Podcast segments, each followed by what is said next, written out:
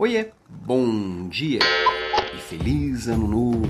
Pois é, primeira provocação do ano. E se na semana passada eu tava por aqui provocando para você fazer um plano, ter resoluções de ano novo, construir suas metas, construir seu planejamento, hoje, no primeiro dia do ano, provoco você a dar uma olhadinha no que você escreveu na semana passada e ver quantas vezes ali você mencionou a sua equipe.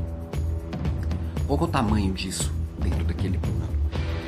É óbvio que você, líder, tem que cuidar muito de si mesmo, tá? Você tem que ser o primeiro da sua lista, você tem que ser o exemplo. Mas não existe líder grande sem uma equipe grande.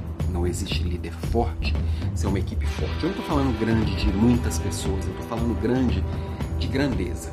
Então, é, quando você olhar para isso dentro do seu planejamento, tem que ter muita clareza do quanto você, líder, vai dedicar tempo, energia, emoção dedicação para isso, para construir um time realmente forte. É colocando esforço na contratação, nos combinados, no dia a dia, na avaliação, na demissão, no reconhecimento. Todas essas etapas de gestão de pessoas, as etapinhas clássicas, elas não mudam entre si, ou tem poucas variações com o passar do tempo, ou com o tipo de equipe, ou com o tipo de relação que você tem com as pessoas, mas o fato é: se você não adaptar cada uma dessas etapas à vida real e ao tempo de agora e colocar o seu esforço em prol das pessoas, você pode ser a melhor pessoa do mundo. Você não vai ser reconhecido como líder que você merece ser reconhecido. Isso faz muito sentido quando a gente olha para pessoas que se julgam ótimas, mas estão sempre reclamando do time que tem. Um líder, ele é responsável pelo time que tem.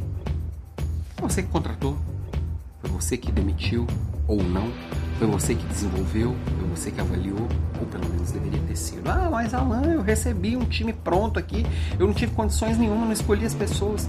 Você escolheu estar com as pessoas. Escolheu não dedicar tempo e energia para tornar essas pessoas melhores e provocar o melhor delas. Mais fácil?